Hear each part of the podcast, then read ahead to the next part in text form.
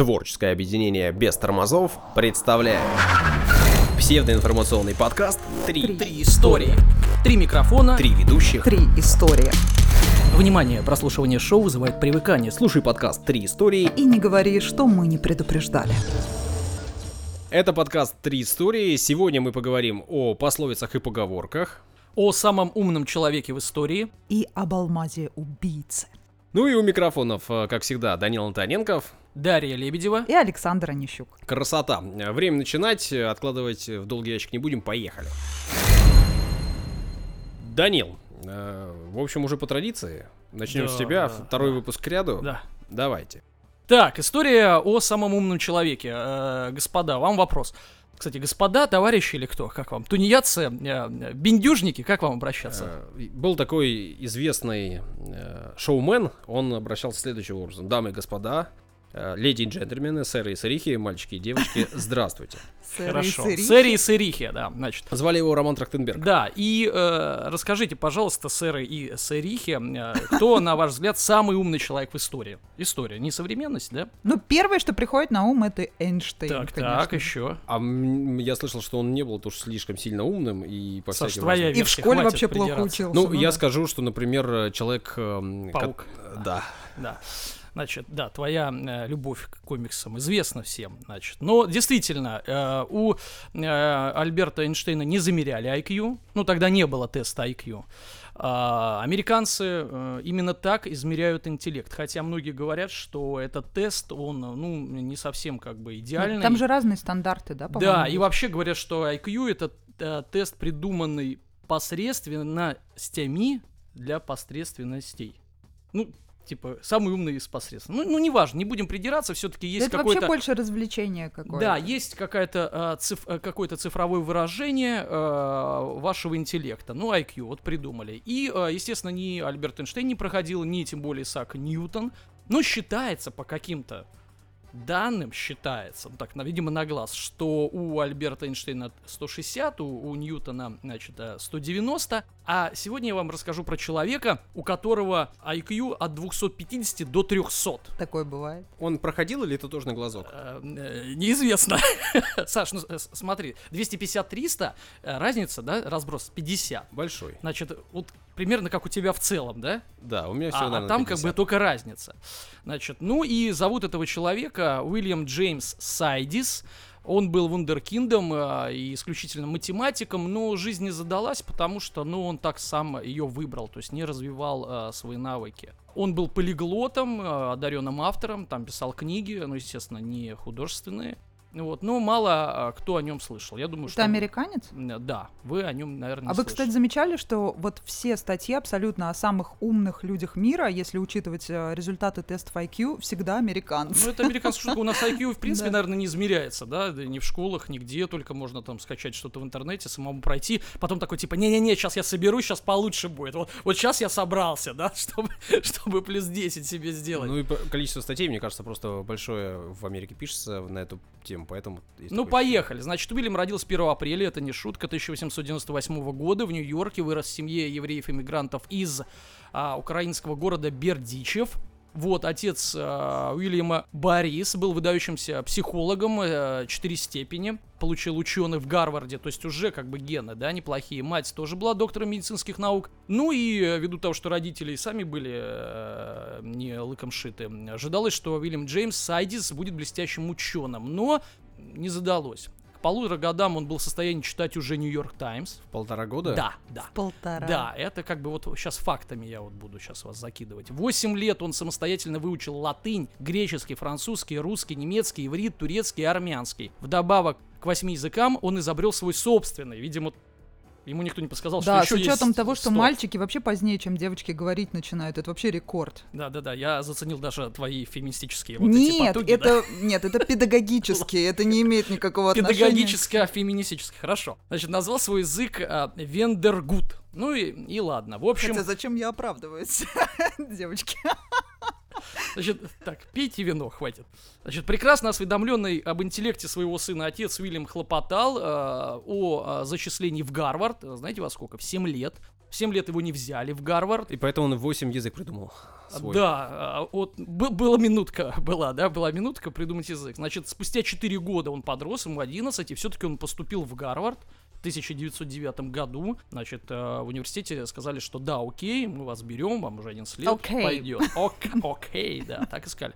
Значит, в начале 10 года, да, это уже э, э, 12 ему лет, да, знания Сай- Сайдиса в области высшей математики были настолько глубокие, что его приглашали читать лекции а, по четырехмерному пространству в Гарвардском математическом клубе профессором. Ну, то есть он Ну да. лекции читал не, не, не не студентом. Это день самоуправления. Ну, да, Такой. бесконечного. Значит, позже поступил в Гарвардскую школу э, искусств и наук.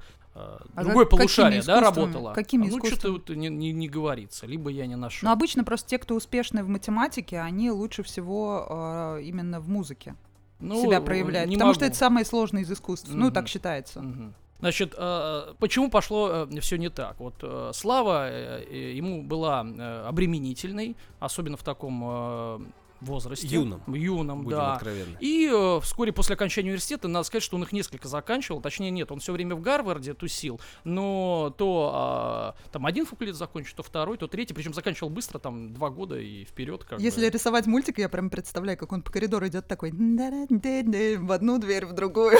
Тут почитал лекцию, там, тут зачет сдал, уже все закончил, и в другого принял. Сейчас самое интересное. Вот он сказал, что хотел бы жить идеальной жизнью. А, Для него это а, уединение и а, уединение, естественно, без женщины. В юном возрасте он решил отказаться от секаса. Почему? Ну, отвлекают. Ой, напоминает мне прям одного известного человека. Мужчину с, э, ж- в жилетке с большим количеством Да, карманов? да, да. Значит, э, что сказать? Он написал исследование по альтернативной истории США.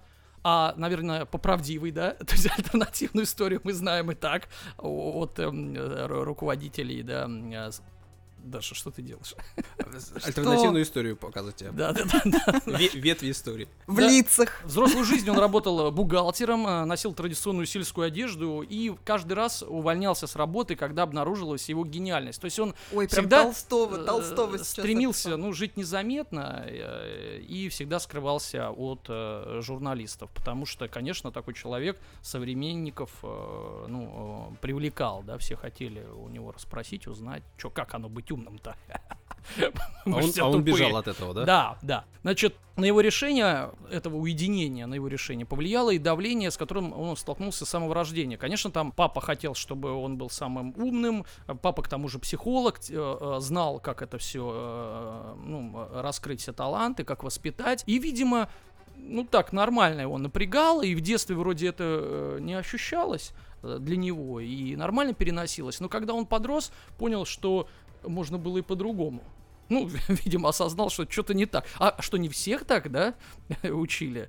И до того разругался с отцом, что э, даже когда тот умер, в 23 году, он даже не присутствовал на похоронах. То есть, Так ну, вот, то он, есть семейно он был несчастлив. Данил, вот вы Да, говорите, что да. он э, бежал от своей значит, славы, такой Да. известности, но при этом он отказался от общения с женщинами.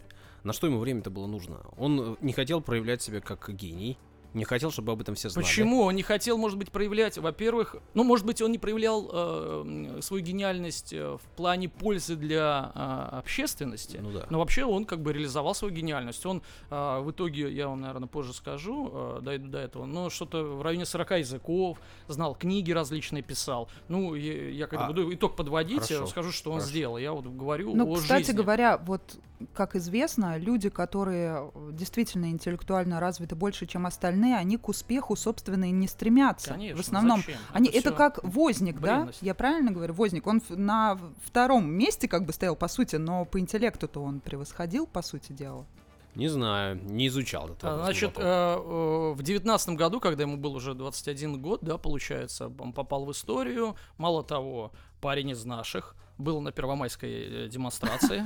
А, из ваших. Из наших. Мгм. Саша, с тобой Я понял, да-да-да. был на первомайской демонстрации.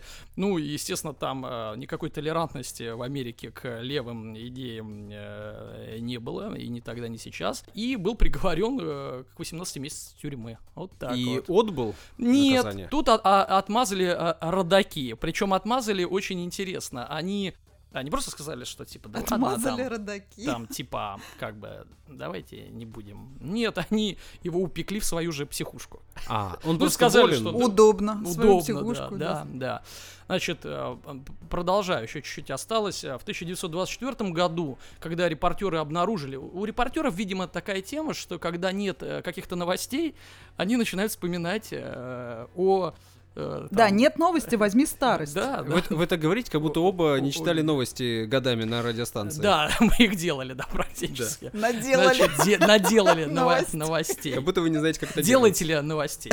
Значит, обнаружили его, а, отыскали в 24 году, и обнаружили, что он а, получает 23 доллара в неделю. И, понятно, он опять, ну, то есть мало. И попал а, в новостные заголовки, значит, э, ну, уже э, в, в- в плохом контексте, они его высмеивали, там, ну, и так далее, шутили, издевались над ним, что- Карикатуры, наверное, ну, там же как рисовали. американцы же известно, что живут по принципу, если э, ты такой умный, что такой бедный. Ну да, Да. есть такая У пословица нас немножко известная. по-другому, хотя мы к этому идем. У нас- Очень у нас- спорное выражение, оно меня всегда вводило. Не-не-не, очень как бы капиталистическое. Да, да, да, но оно выражение. спорное. Я Да, помню, оно не мне спорное, оно не, неверное просто. Ну что Почему-то это? его все время произносят люди небогатые. Ну, богатство наше относительно. Ну ладно. Значит, а, за свою жизнь Уильям написал немало ценных книг а, под разными псевдонимами. И а, я думаю, что последний блок о- об этом человеке, ну, естественно, подведу итог, что он прожил всю жизнь в одиночестве, отстранился от своей семьи, работал то машинистом, разнорабочим, вот бухгалтером и так далее, сводил концы с концами. А, В 1944 году а, в нищете и безвестности в возрасте 46 лет он умер от кровоизлияния в мозг. Между прочим, то же самое произошло и с его отцом. Вот такая вот у них, а, видимо, Ирония наследственность. такая. Ну, может быть и не Судьбы ирония. Вот, печальной. о, мозг большой, Да-да-да. Ну, э, то есть он туда был об- умным и крови, умер да, от да, кровоизлияния к- в мозг. качается много. Видимо, что-то там и не срослось. Пару слов о сфере его, э, скажем так, э, там трудов и знаний. Э, Значит, это история американская, космология, психология. Он был собирателем железнодорожных билетов, ну, он был коллекционером, а также был погружен в связи с этим, видимо, в изучение транспортных систем. Никого не напоминает, да, вот эти поезда, там, Шелдон Купер, все дела. Он напоминает, но то, у того была задача и идея, Да, согласен. что он нужно был развивать прикаянный, науку. да, а этот неприкаянный. Вот под псевдонимом Франк а, Фалупа он написал трактат о железнодорожных билетах, в котором установил способы увеличения пропускной способности транспортной сети. Ну что типа как э, там ими пользоваться поудобнее, да, там какие-то решения. Ну, понятно теперь, почему он известен не был. Не самое привлекательное название Ну, с точки нравилось, зрения да. рекламы. Нет, понятно, что ему нравилось. Вот я о чем и говорю. Многие интеллектуалы, они как раз настолько зарываются в своей узкой направленности, что не дают шанса другим узнать о них ничего. И им комфортно в этом жить. Значит, в 1930 году он получил патент на бессменный, бесконечный календарь, который э, принимал во внимание высокосные годы. То есть бесконечный. А это вообще бесполезная вещь, потому что календари нужно печатать новые, чтобы Да продавать новые. Зачем да. продать один? Это как это вечные джинсы, да, или, ну или iPhone, не дай бог. Значит, э, Сади знал э, 40 языков, свободно переводил с одного на другой, Ой, создал ну 40 искусственный язык, вообще. который я говорил. А, язык основан на латинском и греческом, а, также основывался на немецком, французском и других романских языках. я вот знаю такой только человек. один дополнительный язык. Товсл и Вивсл, на котором разговаривали из Мумитроли. Они везде Но мы присоединяли знаем, что сла. Саша знает э, язык такой, помните, курлык-курлык. Нет, а если бы Товсл и Вивсл говорили, говорили, они бы сказали курлык-курлык сла. В общем, на самом деле мораль Очень такова, что а, м, ум, да, может быть обременительным, да. Данил, А мы вообще в конце Вообще, истории должны живите- подводить какие-то итоги, Нет, нет? так в том-то и дело, что нет, живите как хотите вообще. Жизнь дана для того, чтобы жить как Я думал, хочется. что мы типа как Данил, Данил, в вы, конце басни какой-то вывод. вы проходили э, тест на IQ? Нет, Честно? серьезно, я ну что-то там открыл, начал что-то и нет. Я, кстати, тоже не проходила никогда. я Короче, тоже к нему не- не как-то проходил. относилась всегда как какой-то, ну, такой. Не, я видел, и даже там типа задачки какие-то, но вот чтобы там до конца все Ну пройти. я понял, мало баллов набрали, не хотите делиться. Да-да, удалил, забыл из памяти своей даже. Вы видели, какое украшение на мне сегодня специально? Я, как обычно, оно приношу. а, сверху одежда или под? А, ну вот, сверху, конечно же. Тогда вижу, да. Что Итак, это? Я что вижу, на мне? На мне кулон в виде сердца. Э, Специально сегодня надела этот кулон для того, чтобы войти в атмосферу своей истории, собственно говоря. Речь пойдет о таинственном украшении, точнее об алмазе, который впоследствии превратился в бриллиант после огранки. И я думаю, что ни для кого не секрет, что основным украшением в фильме «Титаник» Джеймса Кэмерона э, было вот то самое колье с э, сердцем океана в виде сердца, собственно говоря. Да, все, все же да, помните да. его?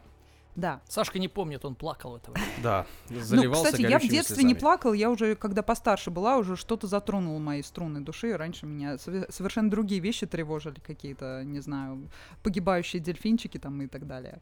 В общем, Джеймс Кэмерон, а, как известно, стремился к максимальной правдоподобности, и все то, что он использовал во время съемок, это было максимально приближенным к чему-то аутентичному. И если даже некоторые вещи не были и аутентичными, действительно, реальными какими-то предметами, он старался вот все это сделать правдоподобным. Э, Вот этот самый бриллиант, который э, в съемках участвовал, э, прототипом этому бриллианту послужил какой-то э, невероятный алмаз, который считается алмазом убийцей. Вот о нем я Так-так. сегодня расскажу, да. В «Титанике», все мы помним, Роуз в исполнении Кейт Уинслет получает в подарок от своего жениха драгоценное колье с кулоном в форме В сердца. исполнении кого?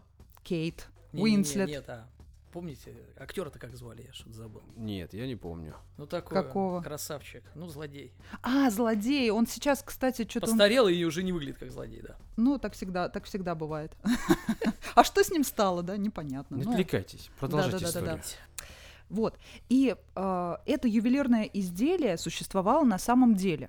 Вообще, действительно, прототип вот этого украшения, он действительно существовал, и история о нем окутана какими-то невероятными тайнами. Называется он э, Хоуп, алмаз Хоупа. То есть, по сути, алмаз надежды. А, Его называли проклятым. Из-за того, что почти все его владельцы погибали трагической смертью. Так, Первое упоминание э, связано с Людовиком XIV. Э, Ему, значит, привез э, вот это самое украшение из Индии. Год какой, известный не знают. ювелир. э, Нет конкретного года, ну, Не, ну в каких, э, в, в каком столетии это Людовик 14 Есть в информация? 17 Во-во, ну чтобы понимать. Вот, в 17 веке этот э, алмаз, ограненный уже бриллиант, получается, он появляется, собственно, в нашей истории. Привез его из Индии ювелир и путешественник, его называют авантюристом известным, Жан-Батист Тавернье. Привез, и существует с этим связана какая-то легенда. Говорят, на самом деле, может, он его приобрел в Индии, но есть версия, что он его украл Ураджи. из храма. Почти. Как да. Индиана Джонс, Да, он почти, бегал по да. вот этим булыжничкам. Изначально этот драгоценный камень был атрибутом ритуальных жертвоприношений, и О, на точно, протяжении четырех столетий он окроплялся человеческой кровью и кровью животных. А позже он был инкрустирован в лоб, прямо в лоб, статуи индуистского божества. Да, по одной версии это Сита. На самом деле она очень большую роль играет, эта Сита, в индуизме, потому что это героиня древнеиндийского эпоса Рамаяна. Кем она является Кришну? Какие у нее родственные А, связи? Она, значит, кому... А, Внучата так, племянница? так, не помню. Значит, э, кем она кому там приходилась. В общем, она имела отношение, если говорить о, э, индуизме, к земле. То есть ее Мгм. называли дитя земли, и вот она покровительствовала именно земледелию и так Слушайте, я далее. понял, все как в политеизме и везде вот это вот все. Я Да, она понял. именно про земледелие. Но нам интересно, что? Так. Что ее ассоциировали, эту ситу, с лунным светом. А вот этот камень, он был необыкновенно а, голубого цвета, необыкновенно такого, с каким-то даже магическим и пугающим красным свечением, которое всех действительно... Это действительно правда. Знаменитый голубокрасный А- цвет. Оно, да, да, да, да, да. При определенном каком-то выстраивании освещения, да, вот это было красное свечение, Когда которое к всех холодильнику пугало. ночью идешь, открываешь и Магический свет. Ну, это да, это понятно. поющий свет. Да, да, Какой да, хороший холодильник. Короче Это говоря, Тавернье вывез алмаз из Индии э, контрабандой, перевез его королю Людовику XIV. Ну, как известно, что в Версале все очень любили украшения, все любили изысканные, прекрасные там а это э, все этот это Людовик был прекрасным. Людовик А, XIV прекрасный. Это тот самый, да, который называл себя Солнце, Король госу- Солнца. который, да-да-да, говорил, государство это я и все такое, но Мгм. сегодня не об этом, да, как-нибудь мы подробнее обсудим это этого. И, Это кстати, похож ну, на судью Дреда, да? судя по- Закон, это на, я. на портретах он изображен, мне прям нравится, как вообще такой. Людовик Дред. Интересный, Красавчик. интересный, красавчик, интересный мужчина, да. Короче говоря, Дред? Откройте Я фотографию, запутался. Данил, посмотрим. Самое, что интересное, что от владельца к владельцу, именно французы, они делали переогранку, и этот алмаз постоянно терял в весе. как известно, они же, э, значит... э, Себе отпиливал там Да, они любили все изысканное, и он все уменьшался, уменьшался. А вот эти части, они постепенно Ну, куда-то, конечно. значит, по всей Европе распространялись, и даже в России была какая-то, э, значит, часть этого бриллианта у кого-то. Ну и- Вот. или просто все говорили, что это часть того самого бриллианта. Как, э, Ну, как возможно, да. То есть э, здесь Да-да. достоверностью Помните, не, не это, пахнет там, на я не самом знаю, деле. там как это есть э, вот эти различные... Ну, если вы не знаете, что сказать, так и не говорите. Продолжаем. Да, мы эти мощи святые. Короче, там тогда по 10 этот камень- и всяких этих святых, одних и тех же там по всему миру. Давайте про святых Опасные не шутки. будем, да, Это не шутки, это реальность. мы это вырежем. В общем, Кого? Может, мы вас вырежем? Цензура дойдет, цензура. Короче говоря, французский король приказал сделать переогранку камня, после чего он потерял в весе до 67 карат, то есть это очень много, и он был помещен в золотой кулон. А стоило того вообще, да? Вот, его инкрустировали в корону и стали его называть, вам понравится, голубым французом. Это, ну, потрясающее название, в этом ничего Кому из нас нет. это должно понравиться, да? Я думала, вы будете смеяться. Ну ладно. У вас другие вещи вызывают смех. Ладно, ничего страшного. Вот. Значит, один из остатков от этого переограненного камня, он попал в руки князю Корытковскому. На самом деле он был, конечно же, русского происхождения, но жил он в Париже. И была у него прекрасная, значит, протеже, прекрасная женщина, танцовщица, которую, собственно, и застрелил он сам во время исполнения какого-то танца прямо на сцене. Говорят, что Случайно, да? да, вероятно, он выпил слишком много Ну, он шампанского. так говорил, что я случайно. А может, он... Нет, но все это Хотел. связывает с историей этого, э, значит, камня убийцы. И говорят о том, что и Тавернье вот этот самый погиб из-за этого камня. Хотя он на самом деле в Хорошо, преклонных а годах почему умер. стрелял-то в неё? Людовик-то тоже. Есть? Из-за ревности. А. Из-за ревности. Все вопросы должны быть отметены после Мгм, слова ревность. мгм. Вскоре после того, как алмаз был привезен в Европу, за ним закрепилась дурная слава. Якобы после этого началась чума, вот именно из-за него, из-за этого камня. И вот этот Тавернье, он а, умер на самом деле в 83 года, а Людовик в 78, поэтому камень Нормально, вряд ли имел да. отношение к их смерти, они неплохо пожили, так скажем. Особенно учитывая, что это не 20 не 21 век. Ну да, далеко. Ну, они жили, я думаю, в условиях получше, чем сейчас люди живут, э, большинство. А Всё вот равно в медицинская 18 веке, ребятки, этот камушек попал, знаете, недоступна. кому? Одной из самых прекрасных женщин Франции, которую очень любят все обсуждать, и все знают, как она кончила. Марион Котияр? Мария Антуанетта. А, Нет, ее играла Я- другая. Нет, нет, Марион Котиар ее не играла, ее играла в одноименном фильме Кирстен Данст. София Коппола Интересно. снимала этот фильм, насколько я помню, в 2005 году он вышел. Ничего Посмотрите, очень атмосферный, она там ест пирожные вот эти вот. Она там ест. Э, Да, она там Очень ест, атмосферно. она там пьет. Голову ей там не скажу, что отрубать Все мы в душе Керстен Данст. Я нет. О боже, вот это Я подробности. Ну. Пьем и едим, вот что мы пьем. Оля-ля, оля-ля. После этого, значит, после Марии Антуанетты, после ее казни, которую тоже можно тем, кто не является скептиками, связать с этим самым камушком, после этого след алмаза теряется. Так. И, ну, естественно, во время французской революции он был украден, след потерялся, бла-бла-бла-бла-бла-бла-бла-бла. И дальше он появляется в руках Генри Хоупа. Именно вот его фамилия дала название этому бриллианту, собственно говоря. А. Ну или алмазу, как кому удобно. Ну, алмаз это А неограненный это какой бриллиант, уже все год знают. сейчас? Мы хочу просто понять.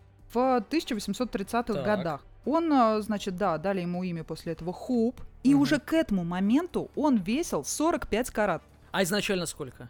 А изначально что-то там 115. Ну, то Сумма. есть его прям нормально порезали, почикали. Треть, да? Да-да-да. Да-да-да. Две трети убрали. Вот. Вот. Да. И он уже э, имел другую огранку. Другой цвет, и Да, вообще это был другой камень. Поэтому, Идиоты. поэтому у многих возникали сомнения в том, что действительно ли это тот самый голубой француз. Да.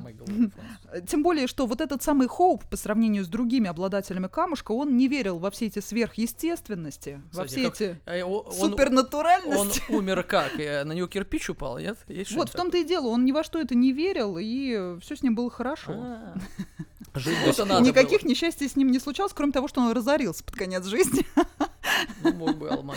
да, но он не верил в таинственность камня. Наследники Хоупа продали бриллиант турецкому султану, а от него он попал известному ювелиру, все девочки знают, Пьеру Картье. Ну, конечно же. Даже и вот говорят, знают это имя. и Не знаю. молодцы. Саш, И говорят, что именно он придал вот этому камню форму сердца. А, Ля-ля-ля. И укоротил еще на треть, да? Не знаю. Значит, следующей его владельцей стала американка Эвелин Уолш Маклин, дочь и наследница владельца газеты «Вашингтон-Пост», собственно О. говоря. Она умерла в нищете. Тоже, наверное, из того, что у нее был этот камень. Да. Да-да-да, он, кстати, он действительно, он ушел в счет оплаты долгов семьи, поэтому За пригодился. коммуналку Пенни, пенни, набежала. камушки давайте. Пенни набежали. Вот. Сейчас этот камень хранится в Музее естественной истории при Смитсоновском институте и является главным его, собственно, экспонатом. Оценивается сейчас в 100 миллионов долларов, а тогда и Ого! университету его продали за какие-то копейки, ну, вроде как, лишь бы избавиться от него, и ходят слухи, что тот курьер, который доставил его в университет, э, когда возвращался домой, переходил дорогу, его сбила машина. Мне всегда так интересно, вот в музеях, когда такие ценности, да, хранятся. и- А потом мы смотрим всякие фильмы, там, ограбления по-американски, по-итальянски, по-французски, «Один из друзей Ушина», «12 друзей Иванова» и так далее. Ну, кстати, вот э, с чего я начала про Титаник, да, м, от чего мы отталкиваемся от истории. Чем отличался вот этот прототип? Потому что, ну, несмотря на все вот эти истории немыслимые, камень действительно существовал, он Мгм. действительно хранится в музее, несмотря на то, что Не на дне, да, и а, вот, кстати, сейчас я Так. расскажу вот связанную с этим а, историю современности. Так, так. Собственно говоря, а, вот тот а, алмаз, который представлен в фильме, он гораздо больше, понятное дело, Мгм. для большей кинематографичности. да. Да, А конечно мне же, почему-то он кажется, что он какой-то голубой там, нет? В Так фильме. Он синь, он именно цвета океана, поэтому Вообще-то он Хоуп и... тоже голубой.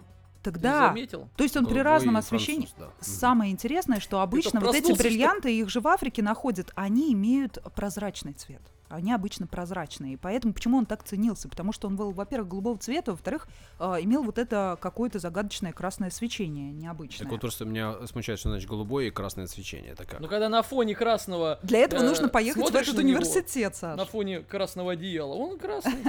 А, понятно. А Если ешь гранат рядом с ним, ну да.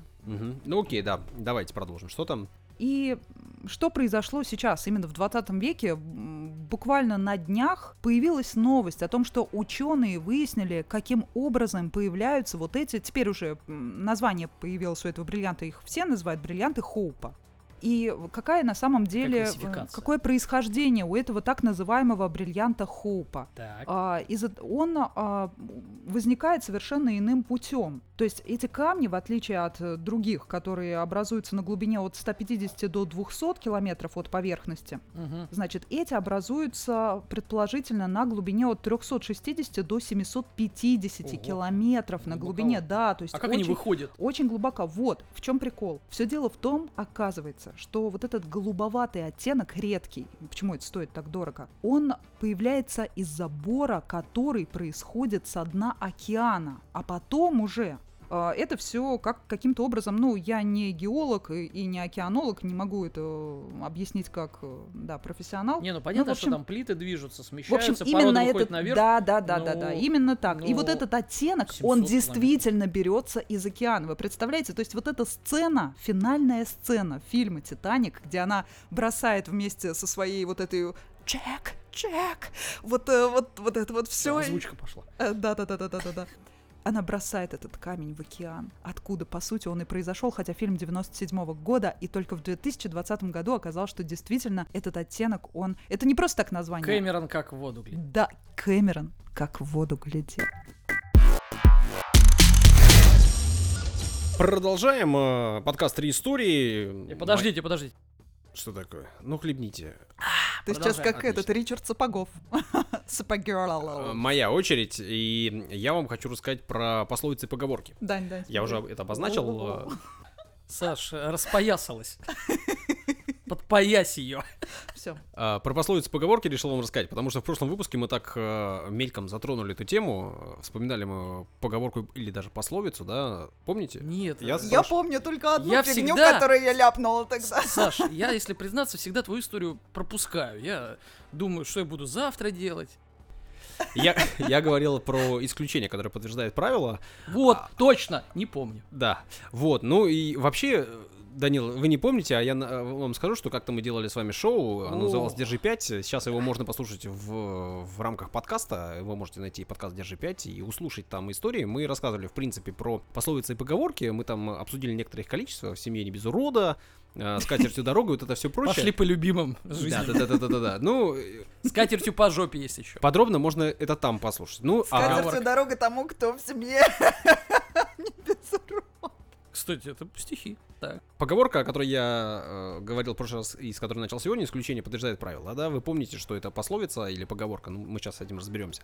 Она вообще-то приписывается Цицерону, А сложная там, да? да, ну, в общем, к- полную версию там в Держи 5 послушайте, если вдруг интересно. А, а короткая версия заключается в том, что если есть исключение, значит, есть и правило, из которого это исключение написано. Да. Единственное э, изречение Цицерона, которое я помню, это тот, кто не знает истории, тот навсегда останется ребенком. После больше ничего не помню цитат Цицерона. А ты в детстве очень не хотела быть ребенком, поэтому пошла учить Я историю. очень хотела быть историком с детства. Карфаген должен быть разрушен.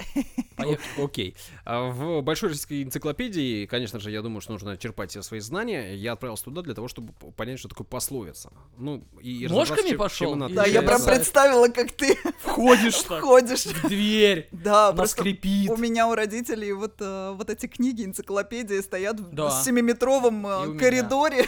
Туда действительно можно なこの Ну, а я человек современный, использую электронную версию Большой российской энциклопедии, и там все легко искать и почерпнуть знания оттуда очень просто. Так вот, пословица — это жанр э, фольклора, значит, образное или афористическое сжатое искажение в форме законченного Ну, предложения. сразу видно, ходил ты в библиотеку. Ну, Да, ну. законченного предложения. А вот поговорка это тот же самый жанр фольклора, но он э, более емкий и незаконченный. То есть это буквально часть. Ну, Все равно непонятно. ну смотрите, пог- Как, как на деле их отличать? легко. Поговорка: а, воду ступит толочь, а пословица воду ступую толочь, вода и будет.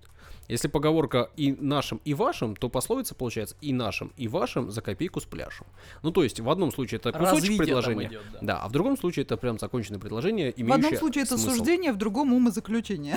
Ну, можно и так сказать. Саша не дошел до этого в библиотеке стеллажа, до определения умозаключений. Ну, я не первый, кто решил разобраться в этом вопросе, что такое пословицы и поговорки. Вообще люди их даже собирали или коллекционировали, и, и книги по этому поводу писали. Например, э, первое такое собрание пословиц э, вышло в книге «Российская универсальная грамматика для всеобщего письмословия». Написал ее Николай Гаврилович э, Курганов аж в 1769 году. Ну, вообще, собирателем пословиц был, например, Даль, Мгм. который потом впоследствии Ой, еще Даля и- обожаю. Вот, э, Хороший актер. словарь. Бабушка, бабушка мне всегда говорила почему-то, дедушка и мама мне всегда говорили, посмотри в советской энциклопедии, а бабушка всегда говорила, Посмотри советский у фильм». Дали посмотри.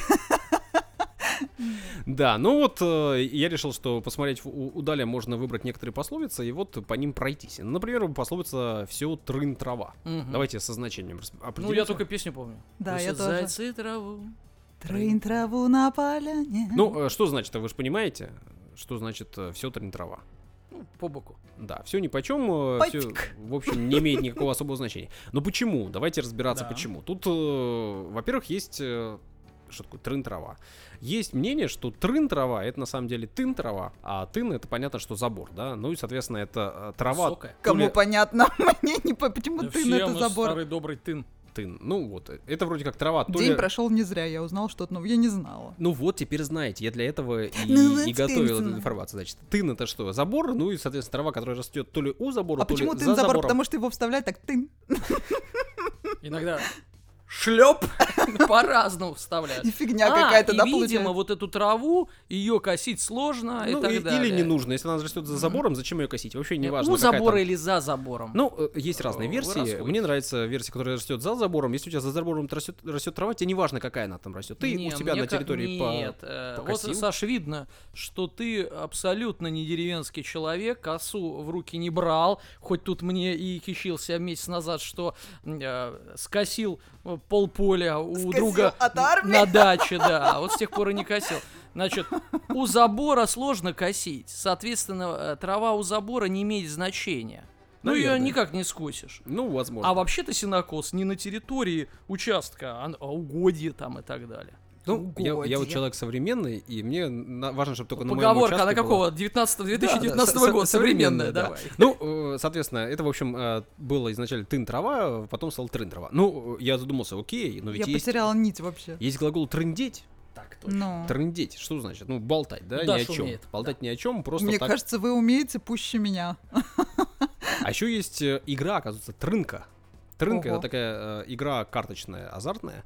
Ну, в общем, много разных слов похожих, но э, вот вроде как это про траву. Поэтому Мгм. это, в общем, все не В этот момент надо кепку назад перевернуть, так и... Ну ладно, а, двигаемся дальше. Непутевый человек. Тоже вот такая пословица, непутевый человек. А почему вдруг э, непутевый? Э, Почему это вдруг? Ну что, что значит, опять же, Пошел понятно? по кривой дорожке. Путь не туда держит. Да. Н- Не тот путь выбрал, э, как По нам жизни. кажется, да, и в общем человек, который... По э, жизни бродяга.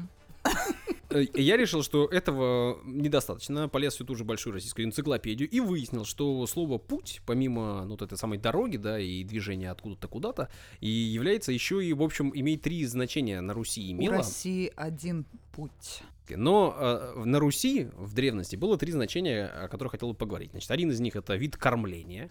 Ну, кормление, что такое? Э, Чиновника назначали на должность какую-то, его кормили. Ну, со- собирали Система кормления. да. податели, да, всяческие там мясо, хлеб и прочее. И это было вот путем называли одно, один из видов, значит, м, кормлений. Также путем Яички, называли молоко. отрасль хозяйства, Бюрократы. территорию, с которой собирали эти самые подати. И было пять путей. Например, ловчий путь. Слушайте, я хотел бы Сокольничий путь. остановиться. У нас же э, такой свободный формат. Ну да, Вот легко. как хорошо бы было, если бы сегодня э, взятки чиновникам давали там яичками, молочком, да, вот, ну, а не вот этими миллиардами, да? По- по- Почему? Потому что, Они во-первых, во-первых, в Лондон яички не вывезешь, да? Ну, как бы вот Ну, это. смотря какие. Или, ну, не Свои да. Давайте все-таки не Фаберже, а вот как бы вот курит.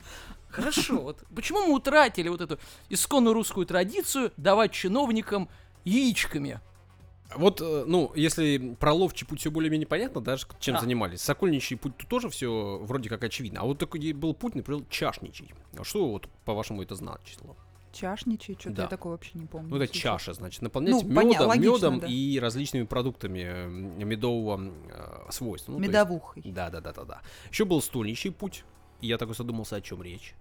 А стольничий, это, оказывается, э, кто ведал организацией рыбной ловли и доставкой князю этой самой на стол рыбки. Ну вот, и это называлось путем. Соответственно, если Вот человек, как ты сказала, эм, рыбки аппетитные, это какой-то кошмар вообще. Если Ну, человек кляну, не, э, находился при князе или Пиво. там при дворе, а, но при этом не занимал никакой должности ни в одном из путей, он был не путевым человеком. То есть Вообще он был человеком без определенной заднитости. Конечно. Вот, и поэтому потом в дальнейшем, возможно, именно к этому все и пришло. Неполезное знакомство. Ну, да, наверное. Ну, это вот одна из версий, Яичек которая, на Пасху не у кого. которая мне понравилась. Ну и третье э, выражение, как всегда, я их три подготовил. Так. Козел отпущения. О, Во-первых, что значит? Все понятно всем, да? мгм. Человек, э, на которого перекладывают вину. да, да. который берет на себя всю Но вину не другого. берет. Другого. На Ну, него. вынужденно, вынужденно. Перекладывают. Перекладывают, скорее, да. Ну, э, здесь версия однозначная, и история вполне... э, То есть ты назовешь имя и человека, который это придумал, и козла кличку, да? Я вам- Конкретная история. Я вам расскажу конкретную историю. Так. э, и она, значит, э, с корни она своей в Мне древние- нужно имя. в древние- Сестра, имя!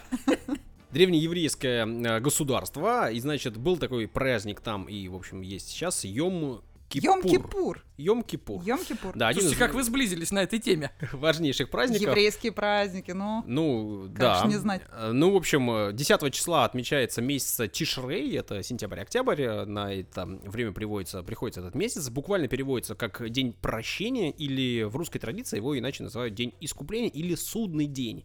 Ну и в этот праздник... Я э, думал, судный день это о другом вообще. А вот э, теперь вы знаете истину. Значит, согласно библейским представлениям, в этот день э, покоя и смирения души, единственный день в году, когда в Иерусалимском храме проводилось э, ритуальное очищение от нечисти, и, значит, брали козла, э, и его кровью кропили э, алтарь. Мгм. А другому козлу руки клали на голову и тем самым ритуально передавали все грехи всего человечества за год. И этого А. самого козла отпускали в пустыню Прям как ацтеки. к Азазелю. Кто такой Азазель, э, я тоже не знал. Но Демон единственное, для меня было известно из э, отличного произведения, которое мне понравилось больше всего в школе. И вот единственное мое столкновение с Азазелью. А оказалось, Азазель это тоже... Колобок?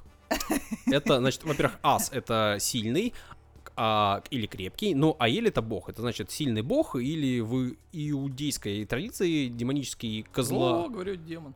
Козловидный, козлобородый э, демон, который, да, живет в пустыне. Ну и вот к Убил этому своих самому... братьев, что ли? Ну Он да. сам козловидный. И э, ему отпускали козла. Вот Или, может быть, не убивать нравится- и есть, а поговорить.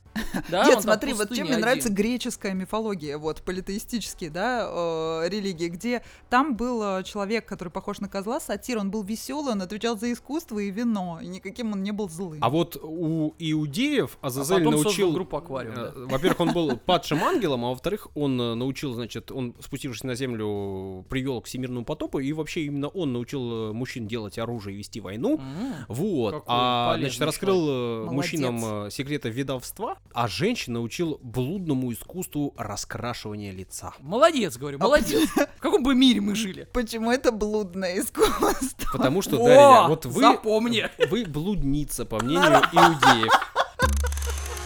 Три. Три истории. Отсмеялась Дарья и отзвучал джингл очередной наш. Э, Время прощаться, три истории рассказано. Кстати, может, она плакала, мы не знаем. Ну, а кто виноват, что она пришла сюда в боевой раскраске? Блудница. Да, вот. э, Я лишь из, э, как вот древние евреи думали, так и сказал. Сегодня у микрофонов традиционно был э, Данил Антоненков, Дарья Лебедева и Александр Нищук. Мы традиционно рассказывали три истории и очень надеемся встретиться с вами, ну, виртуально э, в нашем следующем выпуске подкаста «Три истории». До свидания счастливое пока. Пока-пока.